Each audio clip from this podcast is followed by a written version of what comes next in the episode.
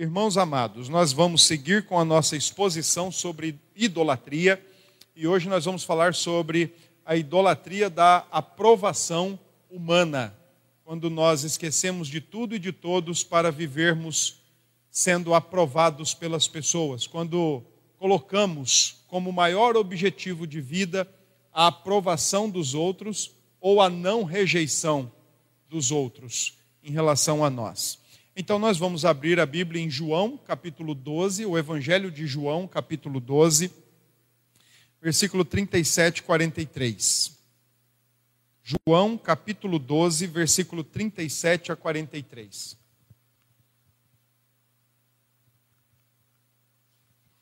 Irmãos, eu, eu vou ser bastante objetivo, depois eu vou, em outro momento, falar um pouco sobre mais esse assunto então, eu, eu vou ser bem objetivo mesmo, por conta que nós ainda temos a, a ceia e eu não quero é, que o nosso serviço agora pela manhã se estenda tão, tão, tão adiante. Né? Então, eu vou ser objetivo, tá certo? Texto de João, capítulo 12, verso 37 até o verso 43. Diz o seguinte: E embora tivesse feito tantos sinais na sua presença, não creram nele para se cumprir a palavra do profeta Isaías, que diz: Senhor, quem creu em nossa pregação e a quem foi revelado o braço do Senhor, por isso não podiam crer. Porque Isaías disse ainda: cegou-lhes os olhos e endureceu-lhes o coração, para que não vejam com os olhos, nem entendam com o coração, e se convertam, e sejam por mim curados. Isto disse Isaías, porque viu a glória dele e falou a seu respeito. Contudo, muitos dentre as próprias autoridades creram nele, mas, por causa dos fariseus, não o confessavam, para não serem expulsos da sinagoga, porque amaram mais a glória dos homens do que a glória de Deus. Amaram mais a glória dos homens do que a glória de Deus. Existe uma versão que diz que eles amaram mais a aprovação dos homens do que a aprovação de Deus. Então, essa liderança da qual o evangelista João se refere, eles preferiam ser aprovados pelos homens do que aprovados por Deus, preferiam agradar os homens do que agradar a Deus. No século XVIII, um pregador cristão chamado Thomas Dwight, ele falou algo sobre o que nós estamos vendo no texto. Ele disse o seguinte: nenhuma paixão da mente humana é mais forte do que esta. Após ter sido suficientemente satisfeita, ela se torna tão natural que absorve toda a energia da alma, ou talvez mais precisamente, ela se torna toda a energia da alma, transformando toda a capacidade da alma e todos os seus esforços em servos de seus próprios propósitos egoístas. Em tais casos, a alma é transformada em uma mera massa de ambição. Nada no céu nem na terra é valorizado, a não ser na medida em que possa servir a essa ambição principal. Não há excesso, não há distância que essa paixão não percorra, não há autoridade divina ou humana contra a qual ela não se rebele, nenhuma lei que não viole, nenhuma obrigação que não negligencie, nenhuma motivação pura que ela não domine não há outra forma de maldade que possa se tornar mais intensa, nem seus planos mais vastos, nem sua obstinação mais persistente, nem sua destruição mais abrangente ou mais terrível do que o amor pelo reconhecimento. Thomas Dwight, século XVIII. É sobre isso que nós vamos falar na, na manhã de hoje quando nós fazemos do reconhecimento, da aceitação, da aprovação das pessoas o nosso ídolo. Porque nós queremos ser, de alguma forma, reconhecidos, aceitos, benquistos, amados por todos, e é um grande terror e pavor passar pela nossa cabeça a ideia contrária de não sermos amados por todos, aceitos por todos ou rejeitados por todos. Trocando por miúdos, talvez utilizando uma linguagem mais atualizada, como nós mendigamos curtidas e como nós sofremos quando não as recebemos. Parece que o, as curtidas das nossas redes sociais, elas são os, os nossos termômetros que indicam o nosso grau de aceitação ou de rejeição. E para quem vive a procura idólatra da aceitação ou da não rejeição das pessoas, ela é de fato um termômetro verdadeiro. O apóstolo João está encerrando no seu evangelho a segunda sessão do evangelho, da sua, do seu livro o Evangelho de João pode muito bem ser dividido em quatro momentos. O primeiro momento é um epílogo, é a introdução da cristologia que vem de cima. Ele se encarnou. João não se atenta aos detalhes que outros evangelistas se atentaram à aparição do anjo mensageiro, a, a, o anúncio do poder do Espírito Santo em atuação João não se detém a isso. João simplesmente diz: Olha, eu vou falar de alguém que já era, que estava e que se encarnou e veio para habitar entre nós, o Filho que se fez carne, conhecido por Jesus Cristo. A partir do capítulo 1, verso 19, então João adentra a sua segunda sessão do livro. E agora, nesse evangelho, nessa parte do livro, o foco de João é falar ou ensinar o que é que Jesus fez publicamente. Por falar em publicamente, significa que João está focado em dizer como Jesus agiu na sinagoga, nas ruas, em determinados locais, com grande concentração de público.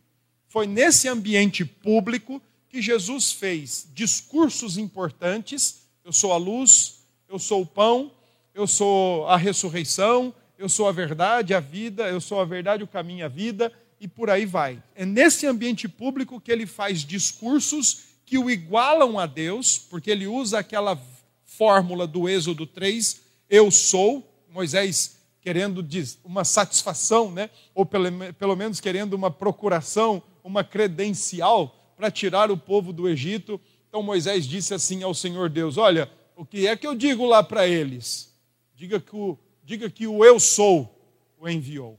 E é exatamente lá de Êxodo 3 que Jesus tira essa expressão, o eu sou, e então ele usa os seus complementos nessa sessão do Evangelho chamado ministério público de Jesus. É também no seu ministério público que ele eh, eh, realiza sinais milagrosos, poderosos, que só ele poderia realizar.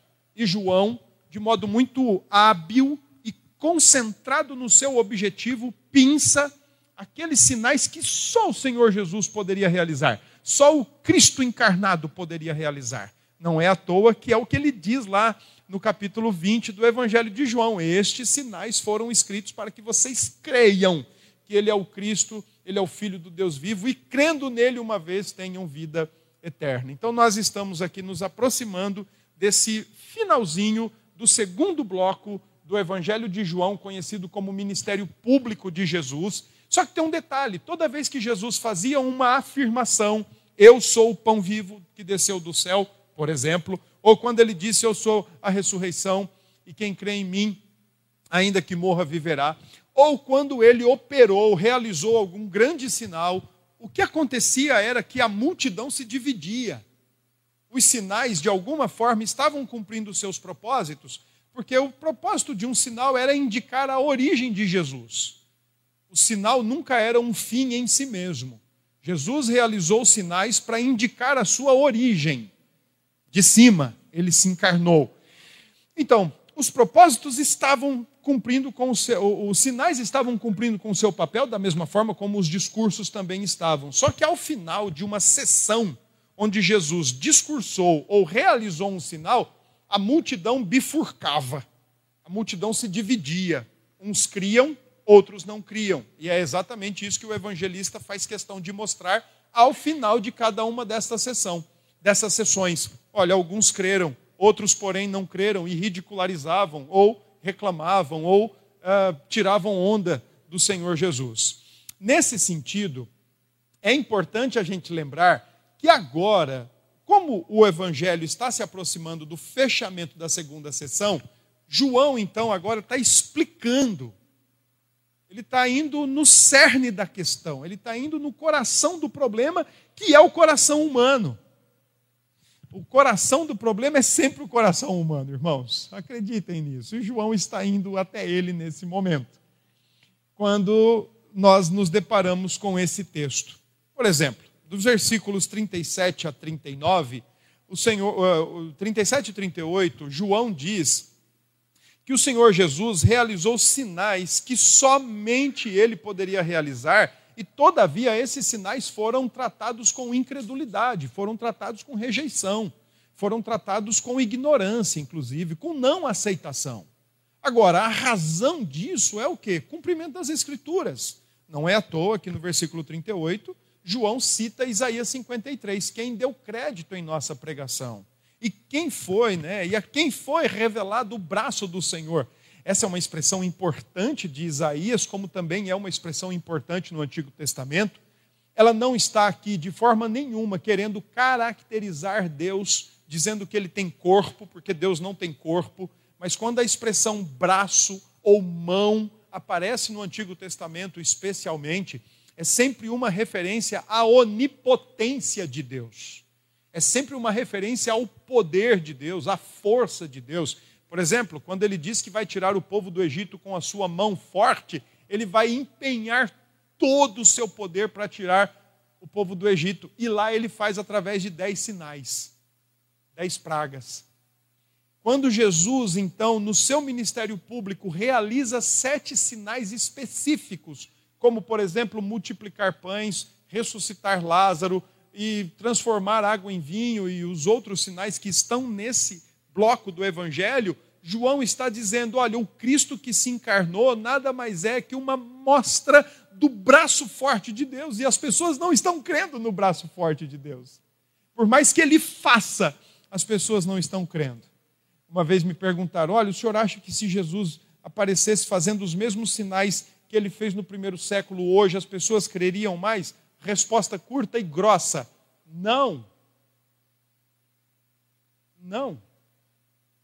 Porque o sinal só tinha uma função: apontar para a sua origem e não provocar mudança de coração.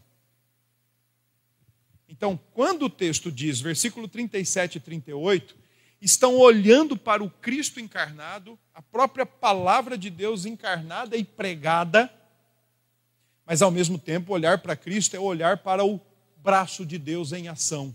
Ele faz sinais que só ele poderia fazer, porque ele é o Deus encarnado.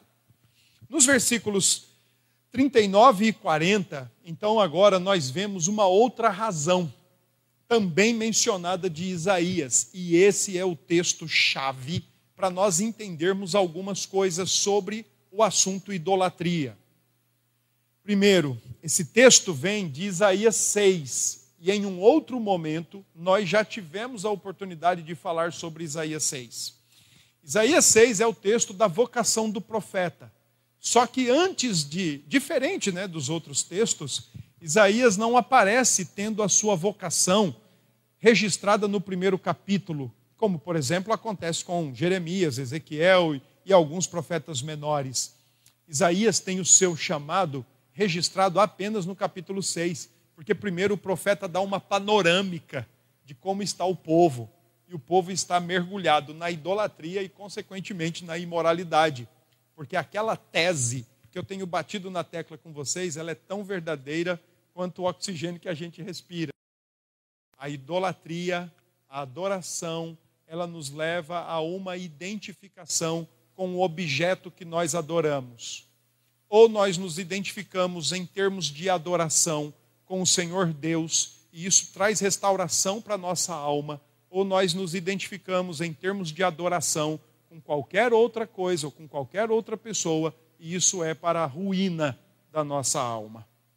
Então, Isaías 6 está sendo citado pelo evangelista João também como uma explicação.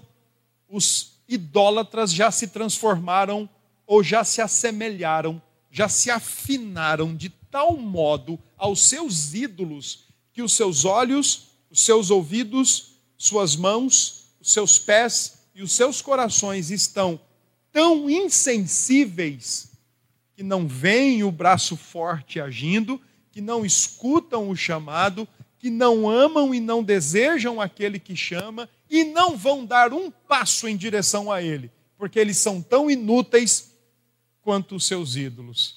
As suas, os seus elementos sensoriais estão todos eles inutilizados, assim como os elementos sensoriais dos seus ídolos. Tem ouvidos, mas não ouvem, tem boca, mas não falam, tem olhos, mas não veem, tem narizes, mas não cheiram, tem mãos, mas não apalpam, e tem pés e não andam. O que é que serve para isso? Para nada. Então o salmista diz: tornem-se semelhante a esses os que o adoram. Sejam tão insensíveis quanto eles, tão inúteis quanto os seus ídolos. E então, a razão aqui é o seguinte: por que, que eles são idólatras e por que, que eles não estão olhando para Cristo, a palavra encarnada, e olhando para Cristo, o braço de Deus em ação, e ao mesmo tempo em que olham, não conseguem dar um passo em direção a Ele, não conseguem despertar nenhum interesse em seus corações. Porque Isaías também disse que isso seria assim. A identificação dele com os seus objetos de adoração idólatra é tão grande que eles não têm a menor utilidade e a menor sensibilidade quando o próprio Deus encarnado diante deles está eles não conseguem ver. São como topeiras diante do próprio Deus encarnado. Não conseguem ver. Tem compromissos com outras coisas. Tem compromissos com outros ensinos, tem compromissos com outros com outras uh, uh, supostas divindades, tem compromissos com outras filosofias, tem compromissos com outros tipos de reflexão e de pensamento, não conseguem ver. Só que estão tão inutilizados e insensíveis quanto os seus ídolos, suas filosofias, seus pensamentos, suas reflexões, que não servem para absolutamente nada, a não ser para a sua própria ruína. Então, é por esses dois motivos que João cita como fundamento o que está acontecendo. Primeiro, eles não conseguem ver a palavra encarnada e o braço forte de Deus agindo, e eles não conseguem ver isso porque eles já se transformaram ou já se adequaram, já se assemelharam aos seus objetos de adoração e de culto, os seus ídolos. Logo, não conseguem ver o próprio Deus.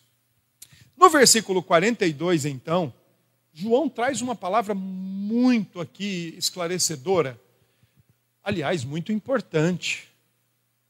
E é aqui que João, então, começa a mergulhar no coração do problema. Primeiro, João diz, por dois momentos, está acontecendo, porque Isaías já avisou que aconteceria. Eles não olhariam, eles ignorariam, eles desprezariam a palavra encarnada e o braço forte do Senhor. Razão, porque já se adequaram, já se afinaram aos seus ídolos, mas ainda tem um probleminha a mais aí. Tem uma camada mais aí, uma camada mais embaixo que pode ser sim cavocada e nós chegarmos lá. E é o que João faz. 42 ele diz: Contudo, muitos dentre as próprias autoridades creram nele. É verdade, quando João diz isso, ele já meio que nos alerta a essa verdade lá no capítulo 3 do Evangelho, quando diz que de noite, e não sei por que foi de noite, Nicodemos foi falar com Cristo. E Nicodemos chega para Jesus e fala umas coisas muito legais. Mestre, sabemos que és vindo da parte de Deus. Pois ninguém poderia fazer o que o Senhor faz se Deus não estivesse com essa pessoa. Olha que, que legal, né? O próprio um dos grandes fariseus, né, um da cúpula farisaica, falando isso para Jesus. Qualquer um de nós aqui, se o versículo parasse ali, se o capítulo terminasse ali, qualquer um de nós diríamos assim: olha, Nicodemos foi salvo. Mas aí, do nada, o Senhor Jesus, abruptamente, sem arrudeio, corta o assunto e diz: meu amigo, se você não nascer de novo, você não vai ver o reino de Deus. Você pode saber muita coisa do reino, e como fariseu, você pode saber muita coisa lá do Antigo Testamento, e como fariseu, mas se você não nascer de novo, você não vai entrar. O texto diz que ele era doutor, o cara era instruído, o cara era sabido. E então o Senhor Jesus, quando fala isso no versículo 3, está chamando Nicodemos para falar do beabá do judaísmo, o novo nascimento. É como se ele estivesse falando assim: ó, você é doutor, mas você não sabe o que é o alfabeto. Você não sabe quais são as vogais. Você não sabe como é que se constrói uma palavra se você não nascer de novo. Então Nicodemos, com toda a sua capacidade, revela clara não compreensão do que ele estava falando. Ele fala: peraí, mas como é que eu, já sendo velho, vou voltar para o ventre da minha mãe? Ele já pensou logo em termos biológicos, enquanto Jesus está dizendo em termos espirituais, a troca do coração. Porque o coração do problema é sempre o coração humano. Não adianta você olhar para Cristo e falar, ah, Ele é um mestre, Ele é, um, ele é o Senhor, Ele é o Salvador ou ele é o único e suficiente Salvador, quando o coração, na verdade, não está compactuado com isso. Porque da boca para fora, o Senhor Jesus vem dizendo isso desde Isaías: esse povo me honra com os lábios. Quando Jesus é reconhecido, por exemplo, quando Jesus diz assim, ah, quando o jovem rico diz para ele, bom mestre, e ele fala, só tem um bom que é Deus. Por que é que Jesus também abruptamente corta porque ele está querendo saber com o jovem: você está me vendo como Deus? Se estiver vendo, está ótimo. É assim que você está me vendo? E se não for assim, então você está me vendo errado. Como Nicodemos estava vendo errado. Como os líderes de João 12 também. Olharam para Jesus, creram nele. Mas, e aí então vem o versículo 42, quando diz: Por causa dos fariseus, não o confessavam para não serem expulsos da sinagoga. Era extremamente importante fazer parte do grupo dos fariseus. Fariseu significa separado. Fariseu tinha todo um estilo de vida próprio, não era um grupo grande. Há uma divergência se era um grupo de 4.600 ou se era um grupo de quase 6 mil membros, mas era aquele tipo de elite espiritual da época de Jesus, da qual era sonho, era ambição para qualquer mero mortal fazer parte daquele grupo. Estar na sinagoga com algum fariseu já era um sonho. Imagine então fazer parte do grupo dos fariseus. Grupo que se vestia bem, grupo que socialmente tinha lá diversos privilégios, e o próprio fato de estar na sinagoga. Sinagoga aqui é a palavra que foi utilizada para o local de culto dos judeus. Alguns deles, mesmo com o templo tendo sido restaurado, não iam para o templo, preferiam ficar nas sinagogas, o que era uma casa, nada mais que isso, uma casa adaptada para fins culticos, para fins litúrgicos. E então, para eles, mesmo que eles tenham olhado para Cristo e acreditado em suas falas, eu sou, e acreditado em seus sinais que indicam a sua origem, eles ainda assim preferiram não confessá-lo. Porque confessar Jesus significava não fazer parte do grupo farisaico, não estar nem perto dos fariseus e muito menos ter acesso à sinagoga. O que na época, em termos de status social, era o ápice. Para eles, o mais importante era estar com os fariseus do que estar com o Senhor Jesus. Para eles, o mais importante era estar com os homens do que estar com o Senhor Jesus. Não passava pela cabeça deles a possibilidade de serem rejeitados pelos fariseus. Que passava pela cabeça deles e o que consumia todas as qualidades da alma que Deus deu para serem direcionadas a Ele, mas agora estavam direcionando aos fariseus, era: eu quero estar com os fariseus. Eu quero estar com eles. Eu quero estar na sinagoga. É bom estar com eles. Isso contrapõe né, bastante a ideia do salmista, por exemplo, no Salmo 84, quando ele diz que para ele mais valia um dia no, nos átrios, fora do templo, lá no pátio externo, do que estar mil dias em outro lugar. Ali era a representação da presença de Deus. Para o salmista, estar na presença de Deus é melhor. Para essa liderança, estar na presença dos fariseus é melhor. Eles estão numa sinuca de bico, porque ou eles confessam a Cristo e amam a Cristo, mas são rejeitados pelos fariseus? Ou eles se afinam aos fariseus, se acostam aos fariseus e renegam a Cristo?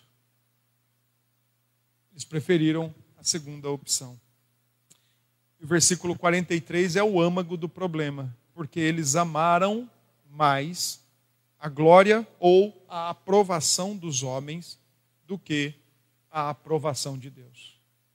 Para eles, o que era mais importante era se eles seriam recebidos, bem-vindos, benquistos pelos fariseus, ou, de forma negativa, se eles não seriam rejeitados, abandonados ou indesejados pelos fariseus.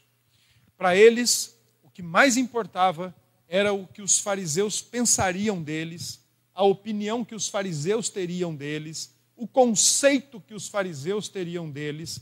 Isso para eles era muito mais importante do que o que o próprio Deus pensaria deles, teria conceito deles ou teria uma opinião sobre eles. Para eles, o mais importante era se os fariseus estariam ao lado deles do que se o próprio Deus estaria ao lado deles.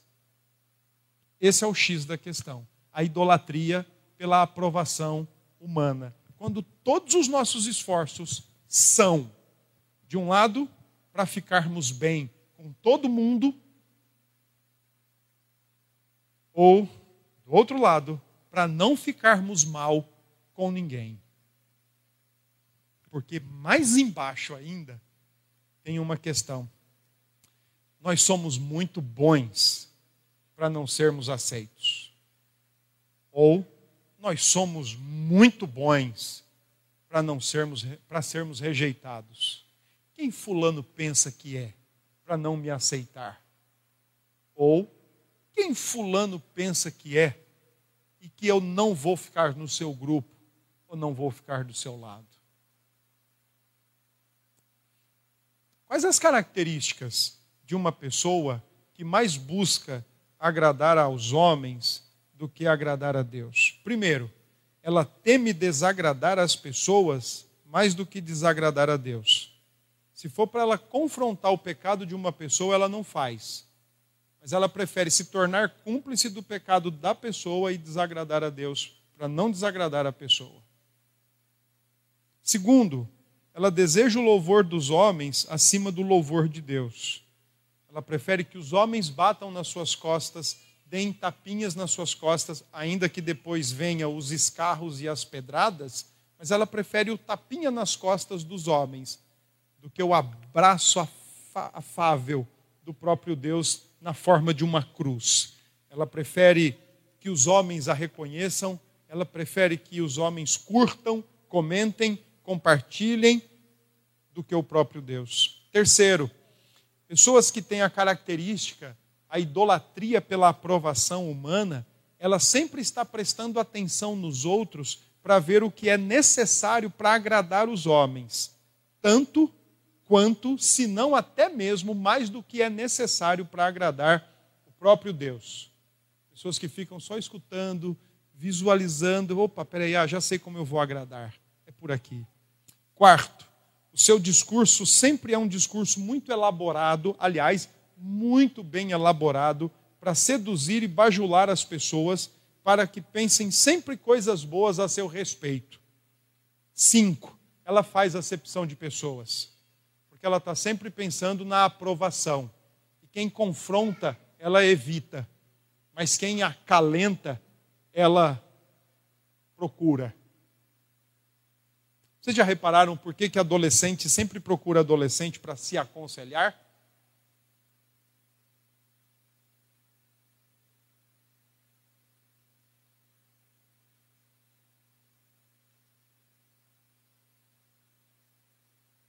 Vocês já escutaram alguma coisa do tipo? Olha, quando, eu tiver, quando você tiver com algum problema, fale com o presbítero tal.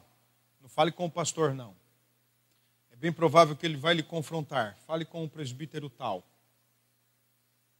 Fale com o diácono tal. Porque ele vai lhe amar. Ele vai lhe entender. Fale com aquela irmã, ela vai lhe entender. Seis, ele é demasiadamente sensível à correção, repreensão e outras alusões de insatisfação ou reprovação dos outros. Ele se sente rejeitado ao invés de admoestado para crescer. E isso, para pessoas que querem a aprovação dos outros, é terrível, porque significa para ele uma reprovação e não uma correção no sentido de ajudá-lo a crescer em Cristo. Sete, serve às pessoas apenas quando estão observando, porque querem aprovação, ao invés de ser sincero para com Deus. Eu, eu amo a palavra sincero. Afinal de contas, a sua raiz é o latim do primeiro século, inclusive, quando os oleiros fabrica, fabricantes de vasos e peças de argila usavam um tipo de cera quando eles queriam tapar algumas imperfeições, alguns defeitos da peça. Então eles colocavam lá uma, uma cerinha para maquiar a peça, para pessoas não conseguirem ver que aquilo tinha um problema. Quem já era mais sabido pegava a peça e olhava em, em direção ao sol com, conseguia de alguma forma ver se tinha alguma imperfeição que foi é, maquiada, que foi coberta ali com a cera, né? Então, uma pessoa mais experimentada nesse ambiente lá diria assim para o vendedor de peças: Olha, eu quero um vaso, mas ele tem que ser sincera. Sem cera. Sem cera. Então, uma pessoa que vive para agradar os outros ou para obter a aprovação dos outros, é uma pessoa que vive com a cara cheia de cera, quando ela deveria ser sincera ou sincera diante de Deus. Oito, de maneira egoísta, pessoas que tendem a buscar a aprovação dos homens ao invés da aprovação de Deus, usam de maneira egoísta a sua sabedoria, a sua habilidade, os dons dados para a glória de Deus, para si mesmo e para beneficiar a si mesmo. Nunca pensa em agir para a glória de Deus, mas sempre busca agir para sua própria glória. 9. Ele investe mais de, dos seus recursos pessoais no estabelecimento da sua própria honra do que o faz para estabelecer a honra de Deus exemplo, se precisar fazer uma plástica, eu não sou contra isso, mas se precisar fazer uma plástica que custe aí alguns milhares de reais, só para ganhar um pouquinho mais de aceitação, vai fazer. Mas se for para dar 10 reais para uma oferta missionária, não vai dar. 10. Ele sempre está descontente com a condição e a proporção que Deus lhe designou nada o agrada. Sempre reclamando, sempre murmurando. Qual a raiz disso? Qual a raiz de tal procedimento? O orgulho, orgulho humano, a soberba humana, porque nele nós abrigamos alguns outros conceitos. Por exemplo, abrigamos a falsa crença de que as nossas realizações são resultados dos nossos próprios esforços. Nós nunca conseguimos ver que são resultado da graça de Deus e da instrumentalidade de Deus na nossa vida. Mas nós sempre tratamos aquilo como resultado do nosso próprio esforço. Por que também pode ser considerado a soberba? Porque é a autovalorização além da condição e proporção designadas por Deus. Nós sempre acreditamos que da maneira como nós estamos não é justo.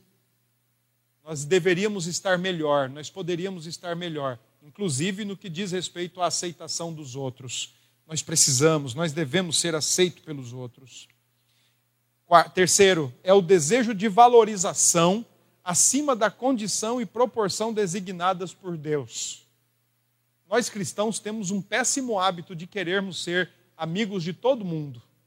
E eu me refiro ao mundo, não me refiro dentro da igreja, porque dentro da igreja nós devemos viver em comunhão. Devemos resolver nossos problemas e viver em comunhão.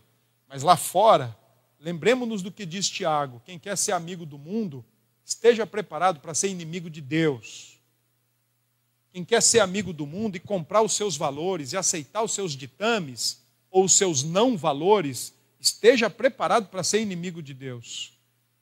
Quantos hoje não sucumbem à fé cristã porque falar de criacionismo na escola é ser anti-ciência, é ser um debilóide, é ser um débil mental. Então, muitos dos nossos jovens e adolescentes encaminham-se numa teoria evolucionista porque têm vergonha de falar sobre criacionismo, porque querem ser aceitos pelos seus grupos. Os grupos exercem influ influência, os grupos exercem pressões. É só você pensar onde você trabalha. Quando você no seu trabalho chega alguém com um vídeo pornográfico no seu celular e diz assim: Ó, oh, veja aqui, olha, eu não quero ver. Porque se você disser isso, ele vai dizer: Ué, que foi? É, você não gosta? Ou pior, se você disser: Não, eu sou crente. Ih! Então, às vezes, por causa de não receber algum comentário ou uma rejeição, assiste. Valoriza. Quarto, é o desejo de exaltação de si mesmo, acima da condição e proporção designadas por Deus. É um coração extremamente soberbo e ingrato, porque acha, acredita que através da aceitação dos homens, a condição vai melhorar, a vida vai melhorar e a exaltação vai chegar.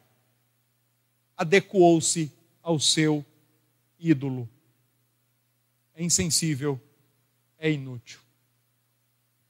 Bom, diante disso, nós cristãos, para começar a lidar com esse pecado da idolatria por aprovação humana, a gente tem que olhar para Cristo. Tem que pensar em Cristo. E aí eu gosto de fazer uma pergunta para os meus irmãos sempre. O que é que Cristo pensa de, o que é que Deus pensa de você? E é curioso a maneira como muitos irmãos não sabem essa resposta. Devem já ter lido a Bíblia muitas vezes. Devem já ter lido bons livros. Já devem ter ouvido muitos estudos, muitos sermões aqui ou em qualquer outro lugar e ainda não conseguiram entender o que Deus pensa dele mesmo. Eu sempre digo que o que, Deus pensa de nós é é a cruz, a, a, a escrita máxima do que Deus pensa de nós. Você quer saber o que Deus pensa de você? Cruz de Cristo. Lá está tudo o que Deus pensa de você. E é nesse ponto que a chave da nossa cabeça e do nosso coração precisa virar. Entender que a proposta de agradar pessoas é uma proposta fadada ao fracasso. Pior, é uma proposta idólatra. Porque você não vai conseguir fazer isso. Lá em casa nós somos em quatro. Basta Ceissa, um dia, pensar assim: eu vou fazer hoje tal comida para o almoço. Eu quero que todos se agradem com a minha comida.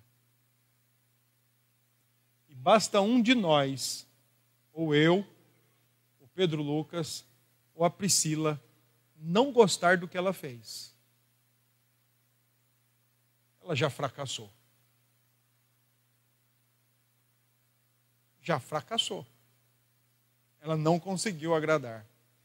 Viver para agradar as pessoas, viver preocupado com a opinião das pessoas. Pessoas mudam o tempo todo.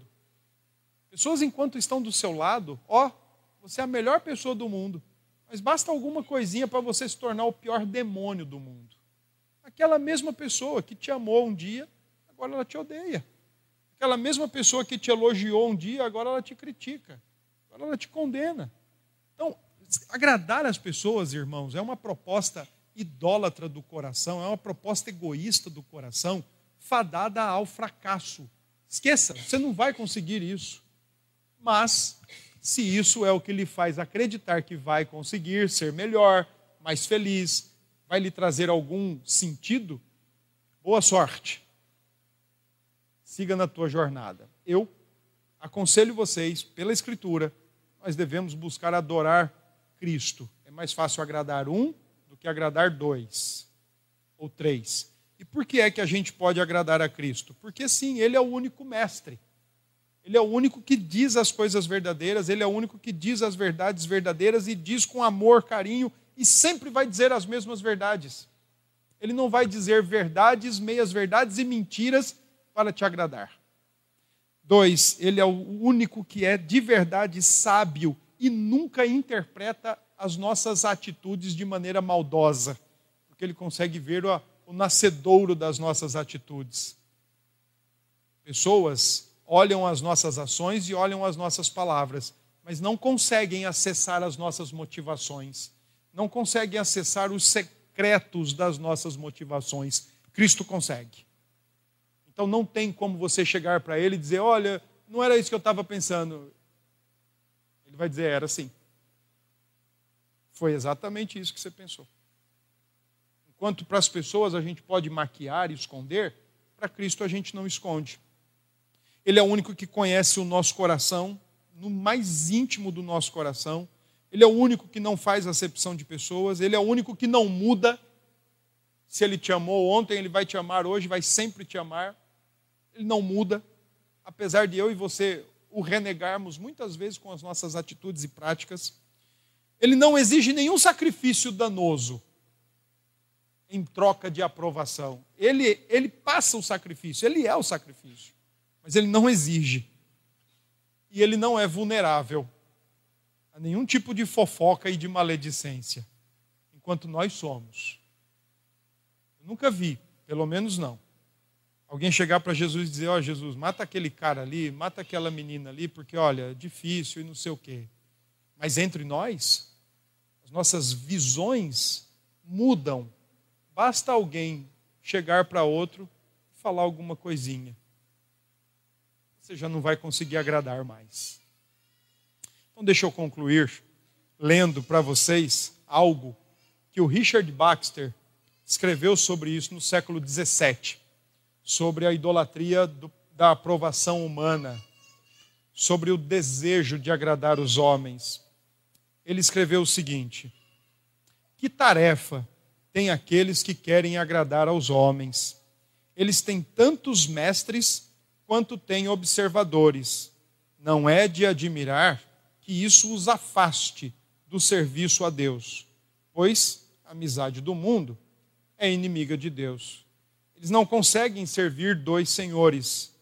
Eles não conseguem servir dois mestres, Deus e os homens.